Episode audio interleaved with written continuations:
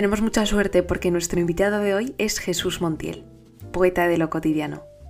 Sin ignorar el dolor que hay en el mundo, Jesús no tiene interés en escribir sobre el mal, sino sobre todo lo que hay de bello. Esto es, según nos cuenta, una decisión, una forma de posicionarse ante la vida. Charlamos con él sobre su mirada y su proceso creativo, en el que vida, poesía, meditación y contemplación se entrelazan.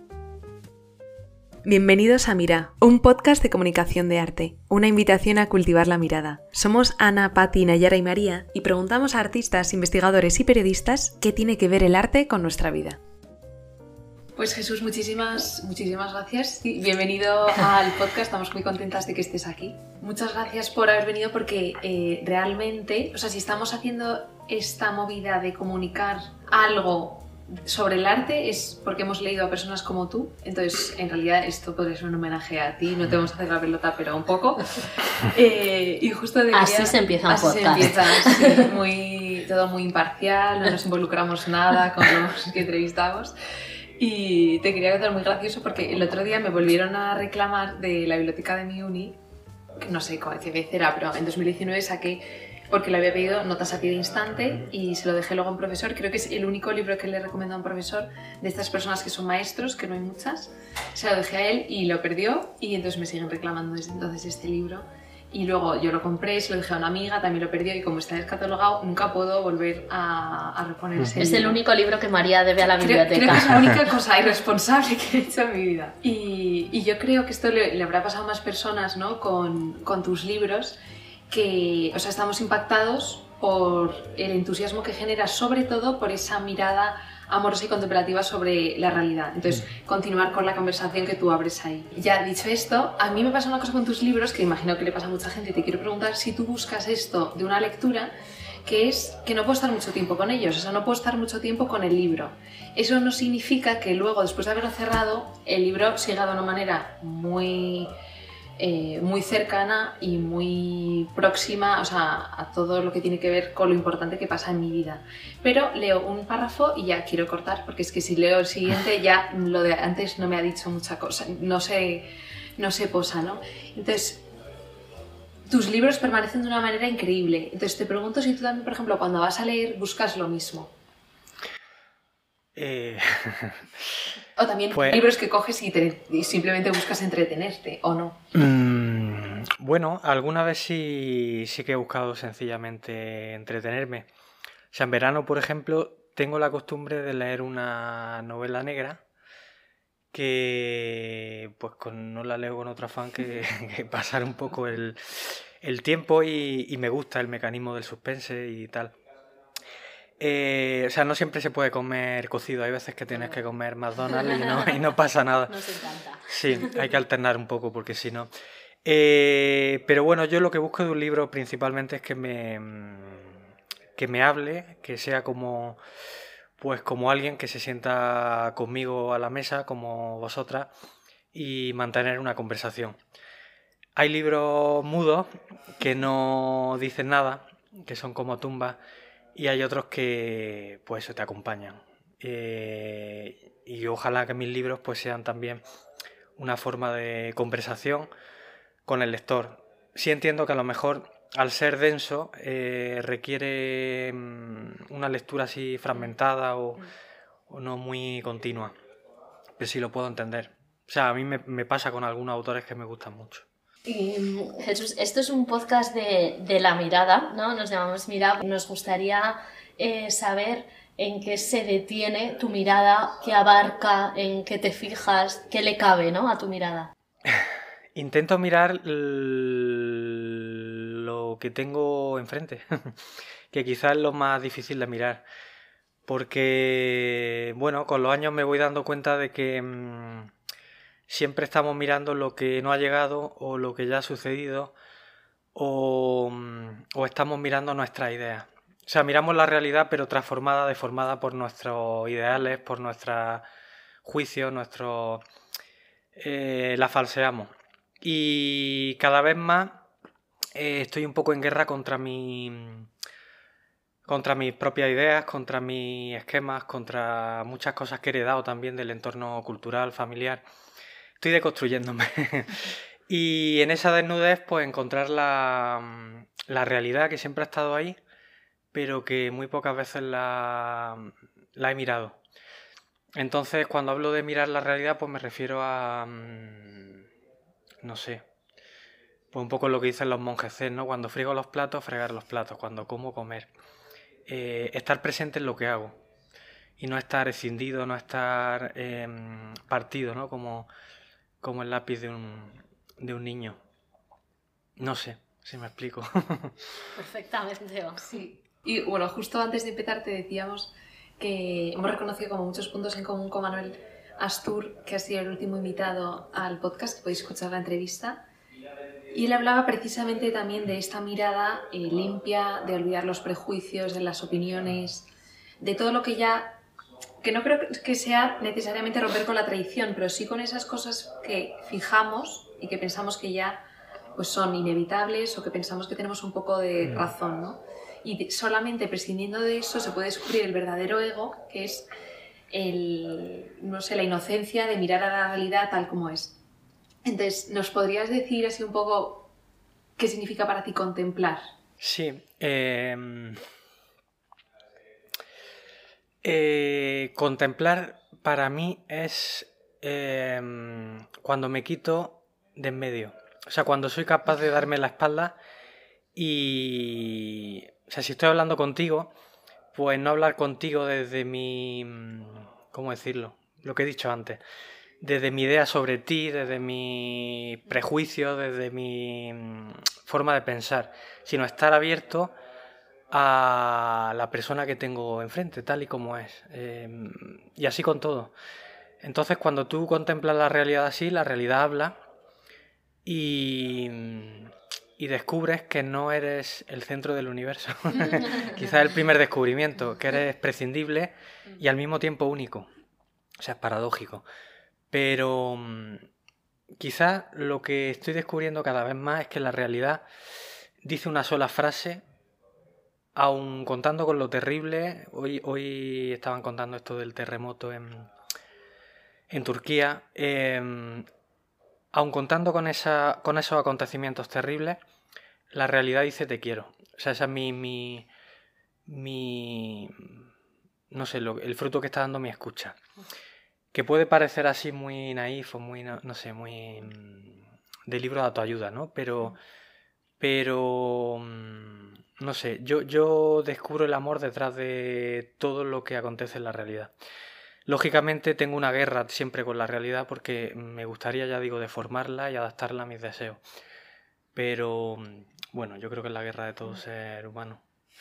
Y, yo creo que al final morir bien es precisamente rendirte, rendirte y vivir sin armadura y pues hoy tengo cáncer, pues tengo cáncer, maravilloso. maravilloso porque algo quiere decirme el cáncer. O no sé, aspiro a, vivir así, ¿no? Pero lógicamente estoy lejísimo. Sí, a, vivir aprendiendo a morir, ¿no? Sí, no hay otra forma de vivir. Que sí que no se puede separar ni la luz de la sombra, ni la muerte de la vida. O sea, tendemos a querer la pureza, la bondad, todo separado de la corrupción, de... pero todo anda mezclado. O sea, todo anda mezclado. Sí, a vivir amando, que al final es aceptarlo todo como es, ¿no? Sí. Que justo me encanta porque has dicho, o sea, la realidad habla y en el fondo lo que te dice es te quiero, ¿no? Le decía María que yo el viernes había escuchado una cosa que me, había recordado un montón a lo que a lo mejor es tu mirada, que escuché una frase que era, solo los que aman saben decir tú. Y dices, hombre, para decir tú, pues tienes que morir y matar un poco el yo. Y no sé si eso es lo que tú buscas cuando escribes, y, pero sobre todo me encantaría saber cómo haces eso.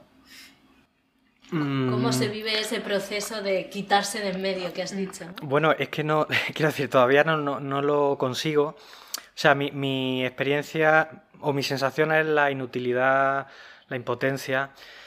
Es verdad que cuando escribo, y eso me pasa desde el primer día que escribo, desde los 16 años, eh, mi experiencia con la escritura es que yo desaparezco. O sea, no soy capaz de escribir desde el yo.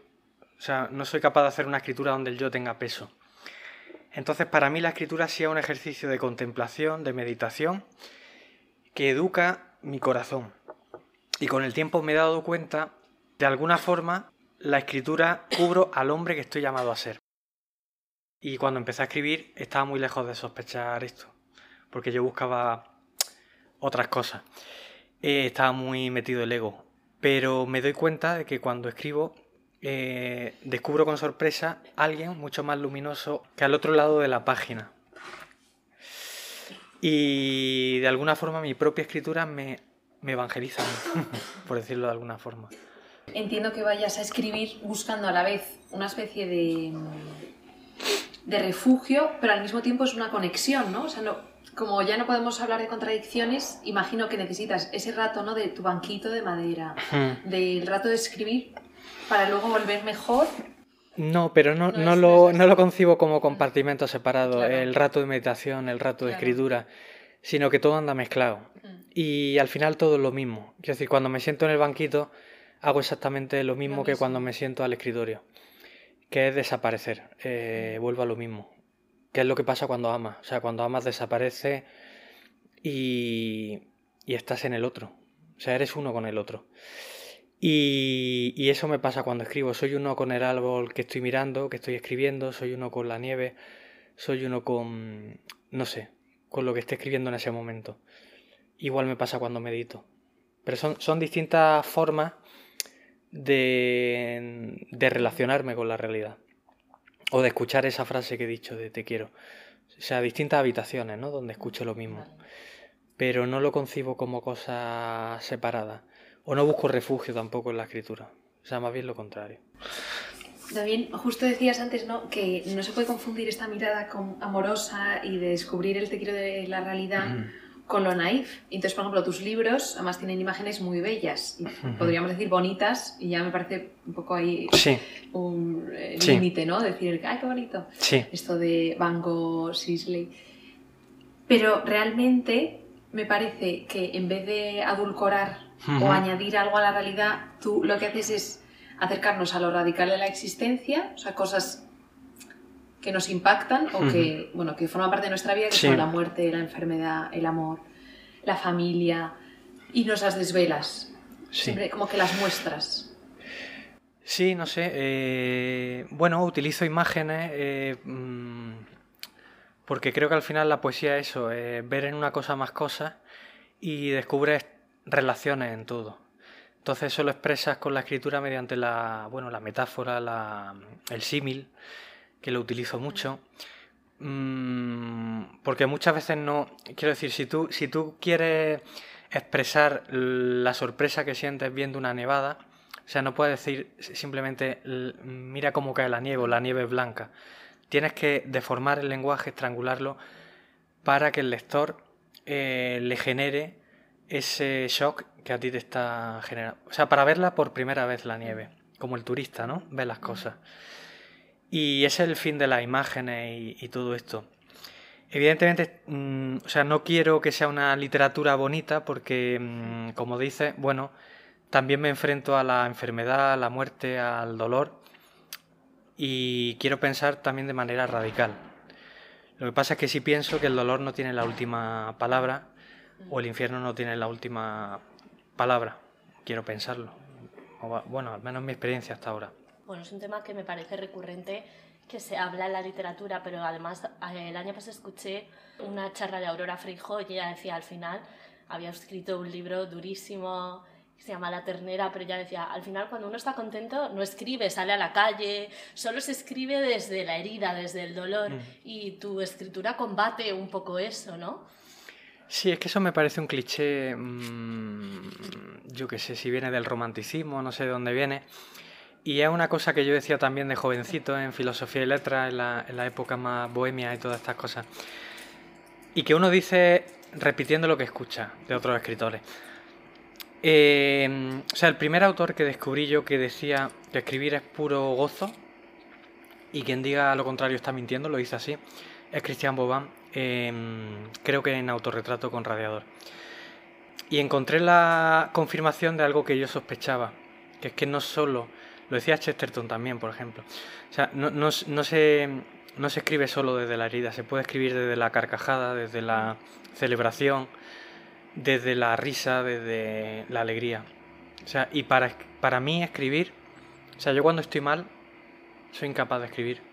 Porque lo que sale es una cosa totalmente egocéntrica. eh, o sea, lo he intentado a veces, ¿eh? pero uf, no puedo. O sea, en mi caso no puedo. Yo entiendo que tiene que haber de todo. Y hay cronistas del dolor, del infierno, que están allí como corresponsales de guerra, anotando las catástrofes, Rambo o Baudelaire. O... Creo que es necesario, pero no es el bando donde yo quiero militar. O sea, prefiero estar del bando de Cristian Bobán, por ejemplo, de Eloy Sánchez Rosillo, eh, Susana Benet, sus haikus, eh, Clarice Lispector. O sea, hay, muchos hay muchos poetas y escritores de la alegría. Muchísimo. Se necesita Sí. combatir el cliché. Lo que pasa es que tiene peor prensa. Sí. Pasa como con las noticias y los telediarios.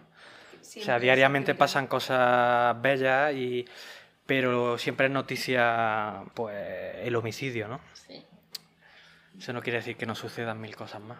Y Jesús, ¿tú que quieres estar en el bando de los alegres? Por ejemplo, le- el- una dedicatoria que de este canción de cuna que te pedí para mi madre decías como, bueno, dices, o sea, escribes literal, que este libro sea un refugio en medio del... Ah, nos hemos visto antes. Sí, en la- una presentación en Ontanilla. Ah, vale. Sí. Ostras.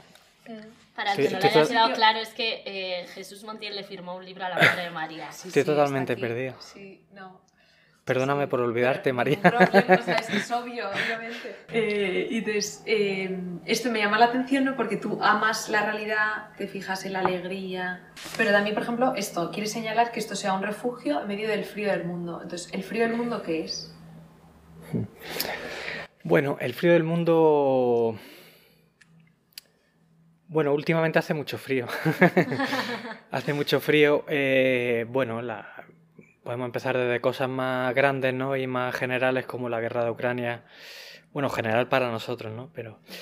eh, claro, dolor- dolores universales, de la- eh, dolores de la sociedad y dolores con los que convivimos al lado. Yo, por ejemplo, desde la pandemia hay un montón de gente a mi alrededor, muy cercana.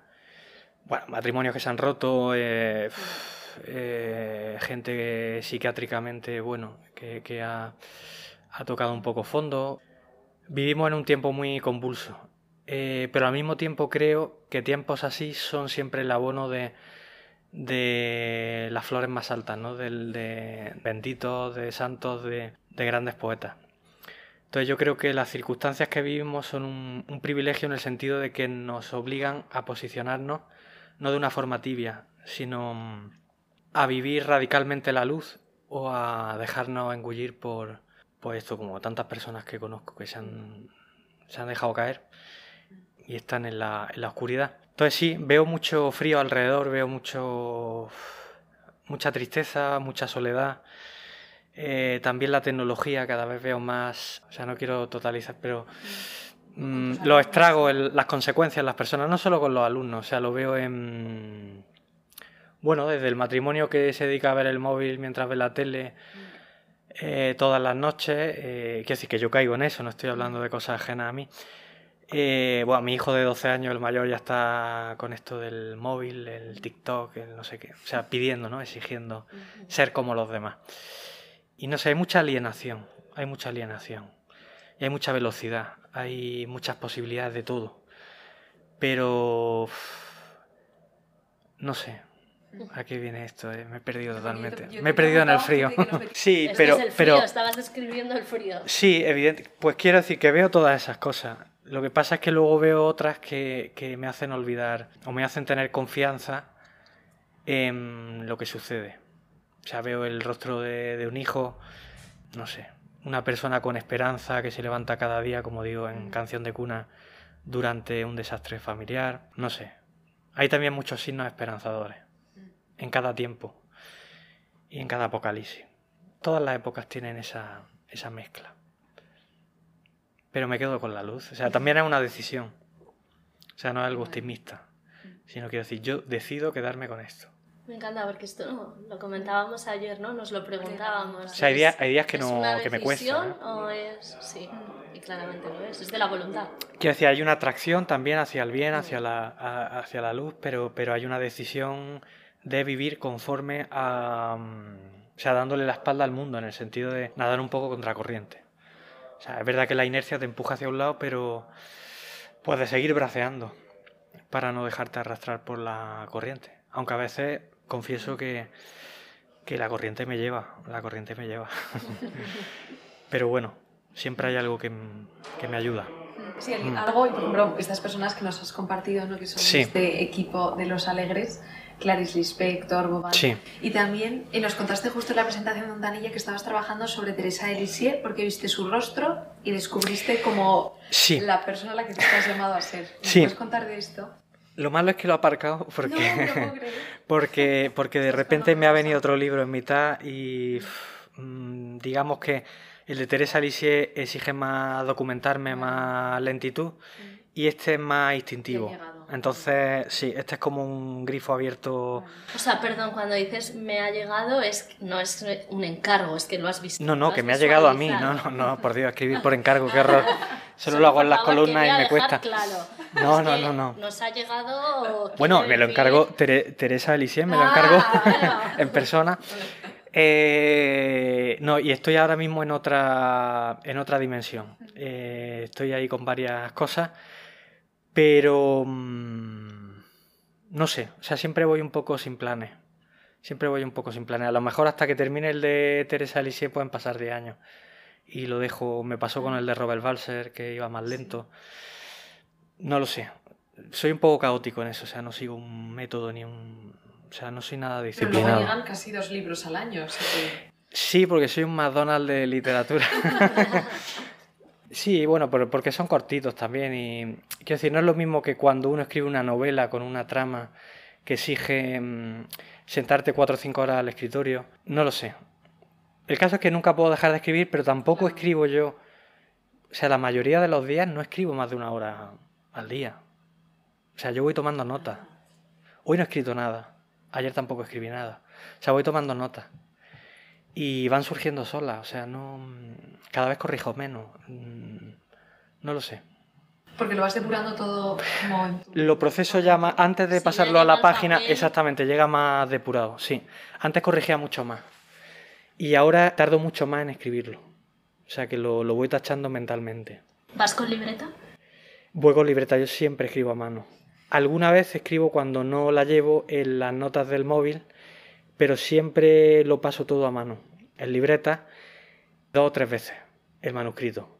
Y luego ya lo paso al ordenador, pero en la última, última, cuando está ya totalmente...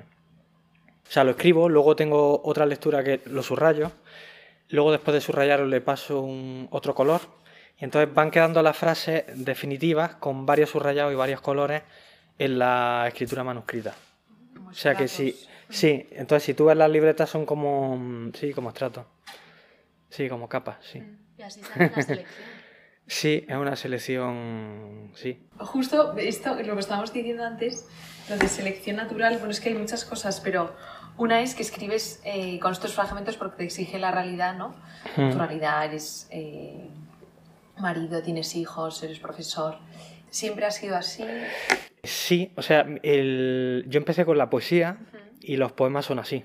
O sea, los poemas tú obedeces, no planeas nada. El poema llega y tú tienes que estar listo para, para anotarlo. Luego sí hubo una época, bueno, antes de publicar sí escribía relatos, me estoy acordando ahora. O sea, yo me acuerdo de tener alguna novia y, y siempre, bueno, esto es una chorrada, pero nunca lo he dicho, pero bueno, ponía a escribir como una novela con nosotros. O sea, siempre he tenido también la, la la inquietud de narrar. Pero llegó un momento en el que la poesía, o sea, la métrica, eh, se me hizo, no sé cómo decirlo, un poco angustioso, como un corsé, como un corsé. Y luego empecé a escribir eh, nota a pie distante, descubrí a Christian Bobán y encontré, pues como la cenicienta, el zapato, de decir, este es mi zapato.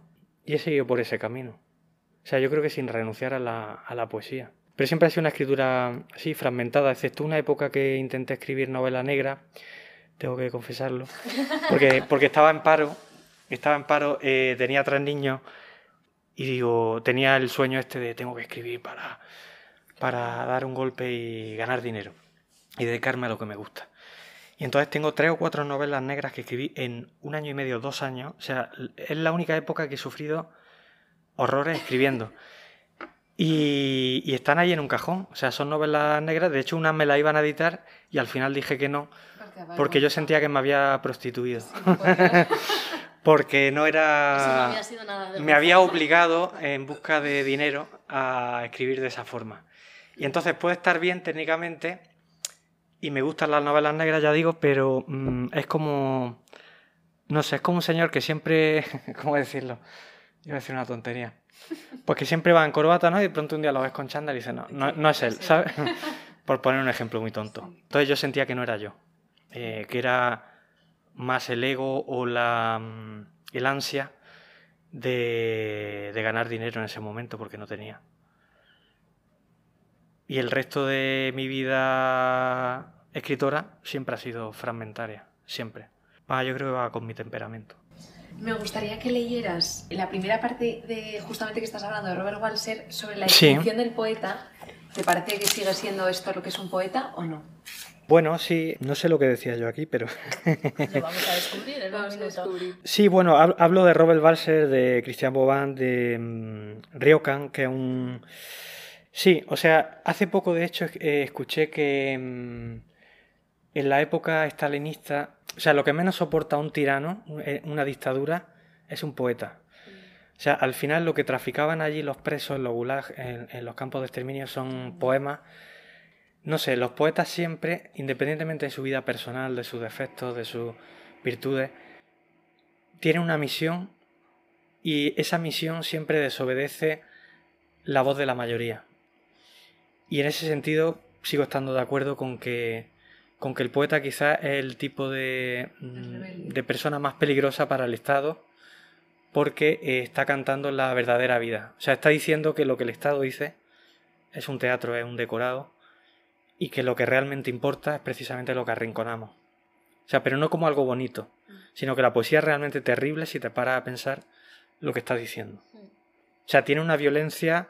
O sea, tú, si tú describes una flor en una página, estás ejerciendo violencia contra la sociedad en la que vivimos. O sea, no es un arma ingenua. estás poniendo una bomba en mitad de un centro comercial. O sea, que tú dediques una tarde a leer un poema es un acto terrorista. O sea, lo digo, lo digo totalmente en serio. Sí, sí, sí, es, antisistema. Entonces, puede parecer una cosa muy tonta, pero por algo los dictadores no soportan el arte, la libertad del arte, del poeta, del pintor o del músico. Y por eso tienen que quemar libros y, ejercer la censura. Porque tocan algo esencial de la persona que lo hace libre. Y al Estado no le, hace, no, no le conviene tener gente libre enfrente. O sea, le conviene tener gente con, un iPhone. Y yo creo que es el papel del poeta incomodar. Incomodar. Ser la brinda en el, en el ojo del, del, tirano, ¿no? ¿Leo? Sí, por favor. En el siglo XIII, Francisco de Asís pone su tiempo boca abajo. Como un viento alpino, airea las paquidérmicas estancias del Vaticano, armado con la oración y la pobreza, y le recuerda a la Iglesia su misión de zarrapastrosa. En la región de Nigata Cinco siglos más tarde, Ryokan abandona su futuro como hombre de negocios y se va a vivir al bosque para cantar las misericordias del día. En el 20, Cristian Bobán desobedece la tiranía de lo visible y canta la gloria de lo concreto. Tiene su propio ejército, le obedecen los árboles y las ardillas. Los bosques hacen cola delante de su papel, como soldados dispuestos a la batalla. Su poesía, elaborada en una soledad insobornable, es una suerte de kintsugi que reúne los fragmentos del paraíso. Los poetas son un idioma difícil escrito con una caligrafía de fuego. Solo pueden comprenderse cuando el tiempo ha mitigado su brutalidad. Unas décadas más tarde, a veces nunca. Por mucho que el tiempo pase, sin embargo, sus textos son hogueras donde los siglos siguientes se arriman para frotarse las manos muertos de frío.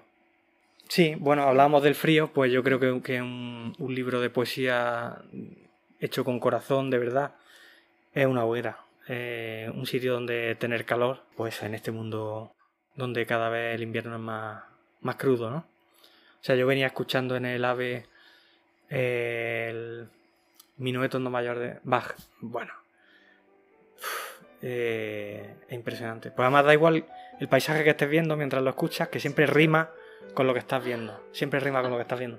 O sea, hay músicas que solo sirven para un paisaje o para una emoción. O sea, yo me acuerdo de adolescente, estoy triste, me pongo tal canción para aumentar mi tristeza. Regodearme. Ale Subago, ¿no? Por decir una cursilada. Pero, pero Bach, eh, da igual si estás triste, si estás alegre, si estás viendo una montaña, un llano. O sea, no, desentona con, lo que te esté pasando. O sea, vale para todas tus situaciones. Y venía escuchándolo y pasa igual que con los poetas. O sea, una, fuente de calor, de, luz mm, bestial. O sea, son, son contemporáneos, ¿no? Los verdaderos poetas no, no mueren.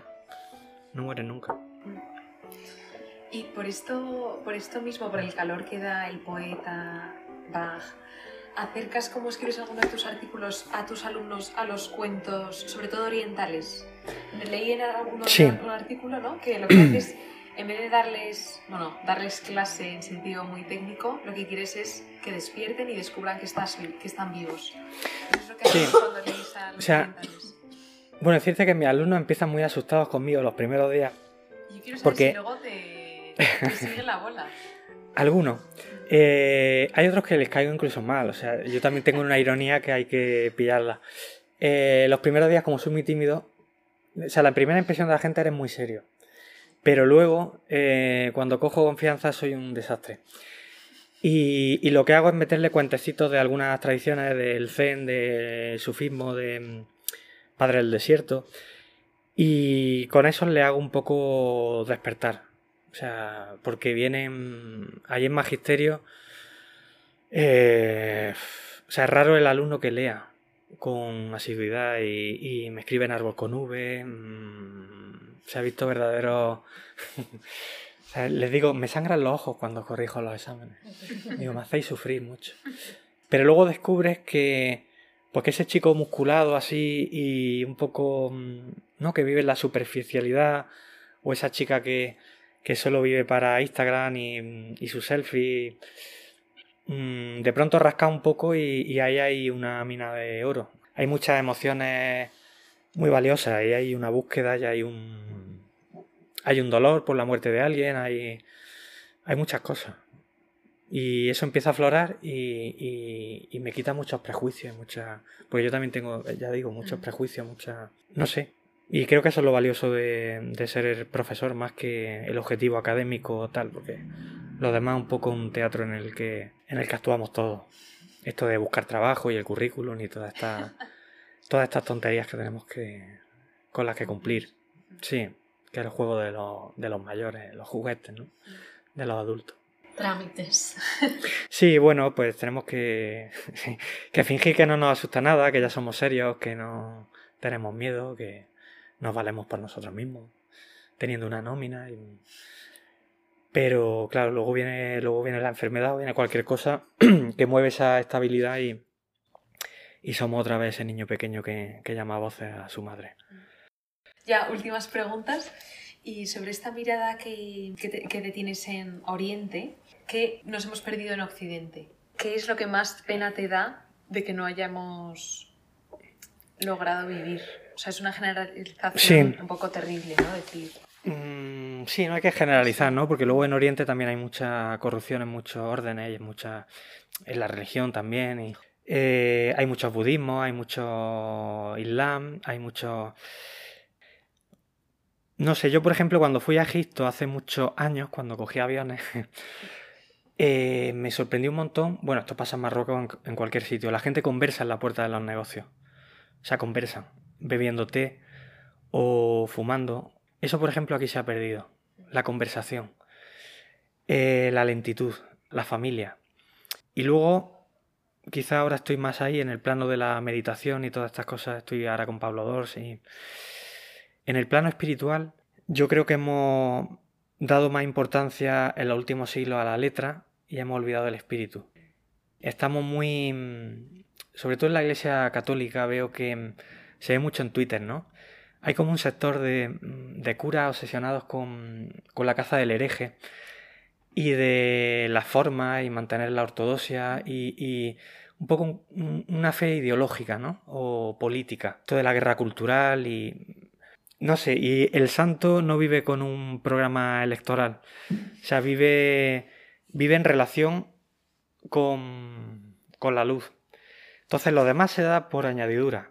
O sea, lógicamente tendremos que vivir nuestra, nuestra vida del espíritu dentro de una forma, dentro de una familia o dentro de, una tradición. Pero creo que estamos en una época en la que la gente tiene sed del espíritu, no de la letra. Entonces, si hacemos mucho hincapié en la letra, lo único que ofrecemos, pues es una iglesia muy bonita, un templo muy bonito, pero ese templo está vacío.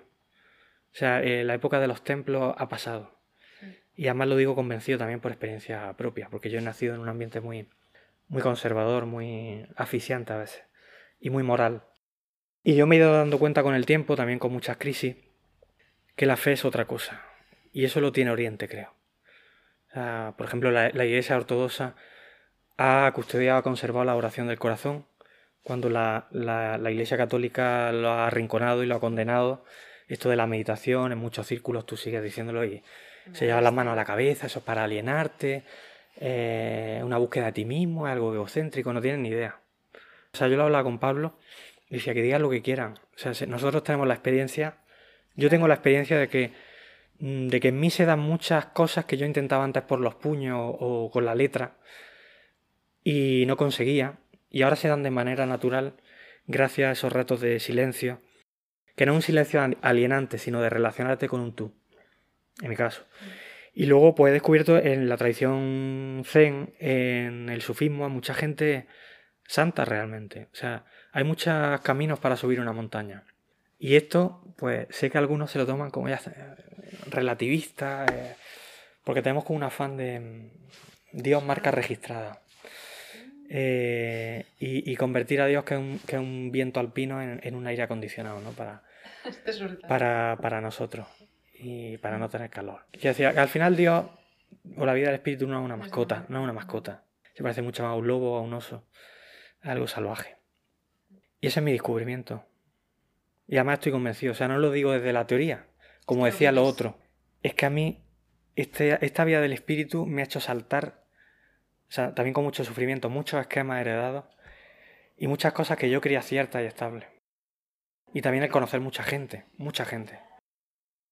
Y al final la vida está llena de matices, de, de colorido, de... Yo eso es lo que he descubierto un poco en Oriente.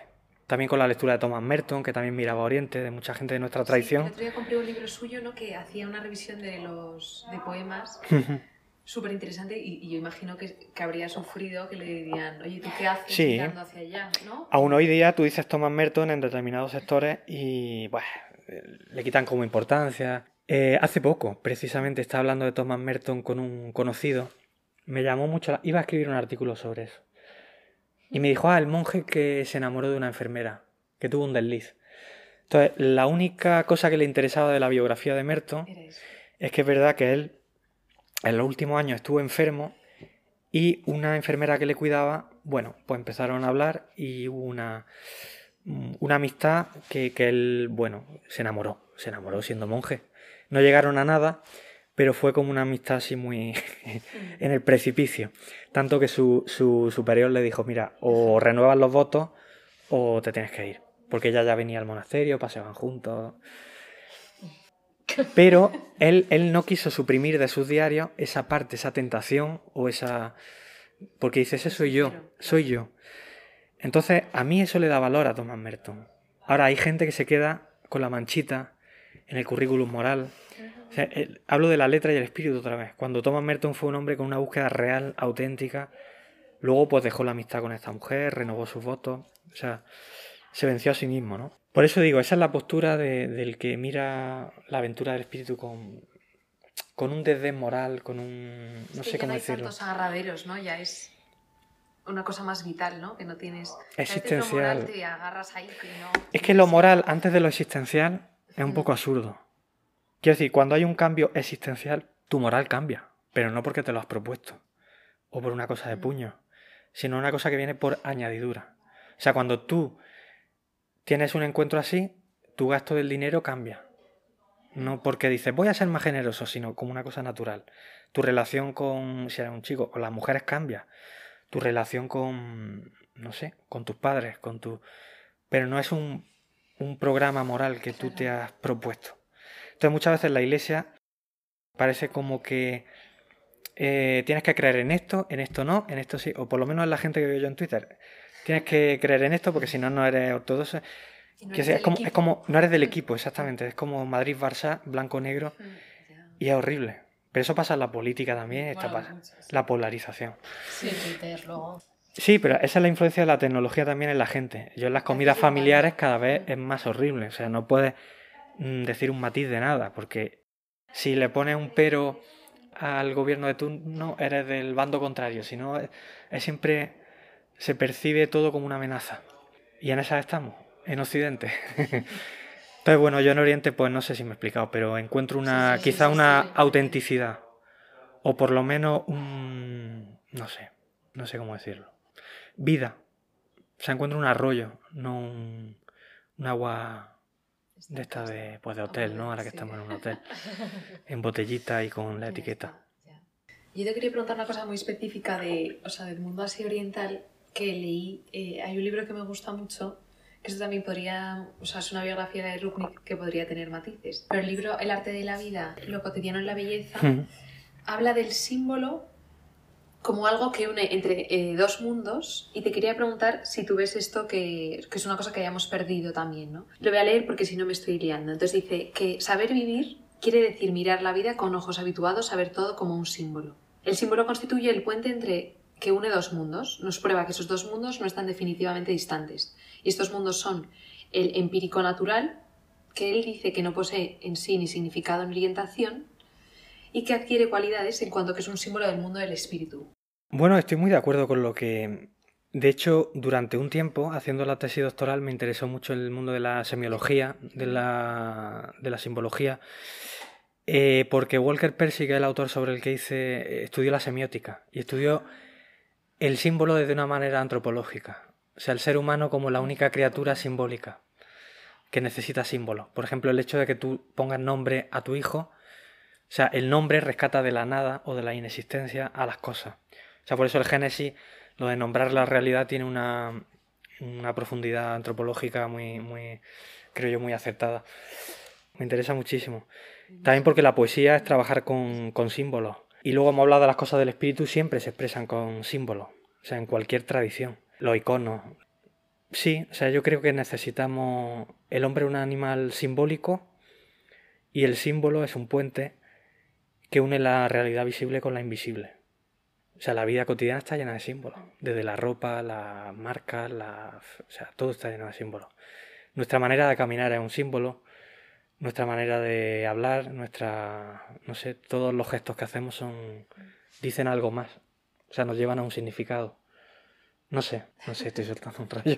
Sí, sí, yo no voy a No, pero, pero, pero, pero es una cosa que me interesó muchísimo durante mucho tiempo. Y estuve leyendo mucho sobre, sobre estas cuestiones. ¿Hiciste algún descubrimiento así que se puede hacer en titular?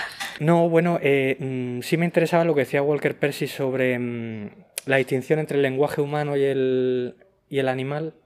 Precisamente lo que nos diferencia de los animales es el símbolo. O sea, un perro, por ejemplo, decía Walker Percy, si le dices pelota y se la lanza, va por la pelota. O sea, su, su, su comunicación es instintiva, estímulo-respuesta. Sin embargo, si yo te digo, María, pelota, eh, Mariano va por la pelota y me la trae. Esperemos. Eh, me dirá, ¿qué pasa con la pelota? Porque la palabra pelota ha despertado en tu mente la, la imagen, el arquetipo de pelota, que a su vez engloba todas las pelotas de todos los tamaños, de todos los tipos del mundo, es el símbolo pelota. Eh, no sé, todas esas cuestiones son muy, muy interesantes, porque dice mucho sobre, sobre nosotros.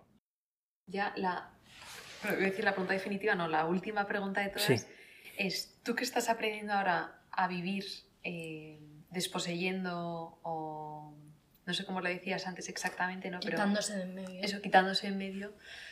Quitándote de medio a los que yo creo que es o por juventud o porque vivimos en la realidad en la que vivimos, queremos Densidad. conocerlo todo, verlo todo, pero todo buenísimo, ¿no? Hmm. Todas las exposiciones que hay ahora, Sí, sí. leer todos los libros, o sea, que, que te estoy preguntando ya directamente para que me regañes, pero Siempre ¿qué nos hacemos? parece que lo que nos falta por hacer es un abismo mucho mayor que la vida que tenemos. Ya, Sí, ya. que miremos lo Sí, sí, como que viví instalado en las ganas, ¿no? En la avidez. Sí, total. Sí, o sea, porque mm, yo creo que es una cosa que también da la edad y, joder, tampoco soy tan viejo, ¿no? Pero, em, pero, No por eso. pero sí, o sea, sé lo que decís porque yo he vivido también mucho tiempo en, en eso y tengo todavía mm, un deje ahí dentro que a veces me invita a eso, a vivir la, la cantidad y no la calidad de la experiencia. Pero sí he descubierto que quizá por ser tímido desde pequeño y solitario, pues eso me ha llevado a saborear eh, pocas cosas. Mm, O sea, por ejemplo, el estar encerrado mucho tiempo en una habitación es como un preso. Pues descubre cuándo da la luz en la pared de una forma, cuándo da de otra. O sea, vas descubriendo cosas que si vas rápido no, no, no te das cuenta. Entonces yo creo que el mayor peligro de lo que decís es que no te das cuenta de la vida. O sea, no te das cuenta. Y te llega la muerte y morirás con la sensación de que no has vivido. Porque te han faltado cosas por hacer. Sin embargo, es paradójico, porque cuanto más restas, o sea, si por ejemplo tú tienes muchas ganas de leer muchas cosas un día y te impones no hacerlo, o sea, dices, no voy a leer, aunque tengo muchas ganas. O voy a leer un párrafo y con ese párrafo lo voy a masticar y va a ser mi comida de hoy. No voy a leer más, aunque me invite a seguir el libro. Si lo haces, lo que has leído empezará a ser eh, alimento y no consumo. Es que es distinto. Sí. O sea, em- empezará la calidad y no la cantidad. Pero pasa igual con las personas.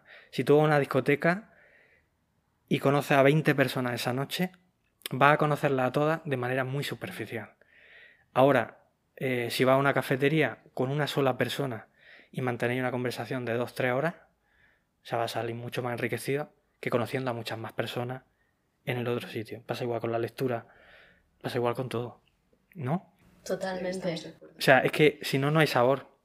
Solamente, solamente que- hay hambre. Pienso qué generación somos que me oigo la propuesta de no voy a leer y me entra ansiedad. Claro, pero eso es lo que veo en mis alumnos. O sea, una ansiedad, al final, es huir constantemente de quienes somos. Eso que está tan dicho. Pero es que es así. Es llenar un vacío constantemente o viendo la tele o mirando el móvil, aunque la hayamos mirado hace un minuto, o mirando Instagram, o mirando mm, qué voy a hacer, haciendo planes. Pero es siempre un run run que lo que hace es em, tapar, tapar lo que hay dentro. Pero luego descubre, no sé, yo estoy en eso. O sea que lo que hay dentro, ahí está todo. O sea, ahí está todo. Y hay mucho más tiempo del que parece. Muchísimo más tiempo. O sea, hay tanto tiempo en un día. De verdad. O sea, hay, hay tanta eternidad en un día que, que no sé cómo explicarlo. O sea, si apagas el móvil, dejas de leer, te dedicas un día a no hacer nada, se te hace insoportablemente largo. O sea, mm, viajas del infierno al paraíso 80 veces por minuto. No, no, no. O sea, y descubres que no eres quien pensabas. Que me pasan cosas. Hay momentos en los que no saben quién eres. Hay veces que piensas que no eres nada. Otras que lo eres todo. Eh, es muy peligroso el viaje, pero merece la pena. No sé, yo estoy en eso. Pues Porque estoy muy loco, ¿eh? Estoy muy loco. No. Sí, pero merece la pena. O sea, mi mujer cuando me oye estas cosas dice, está como una cabra, pero, pero bueno. Pero seguimos aquí. Sí. Sí, Oye, mil gracias, Jesús. Nada, a vosotras. Nada, está fenomenal. A vosotras.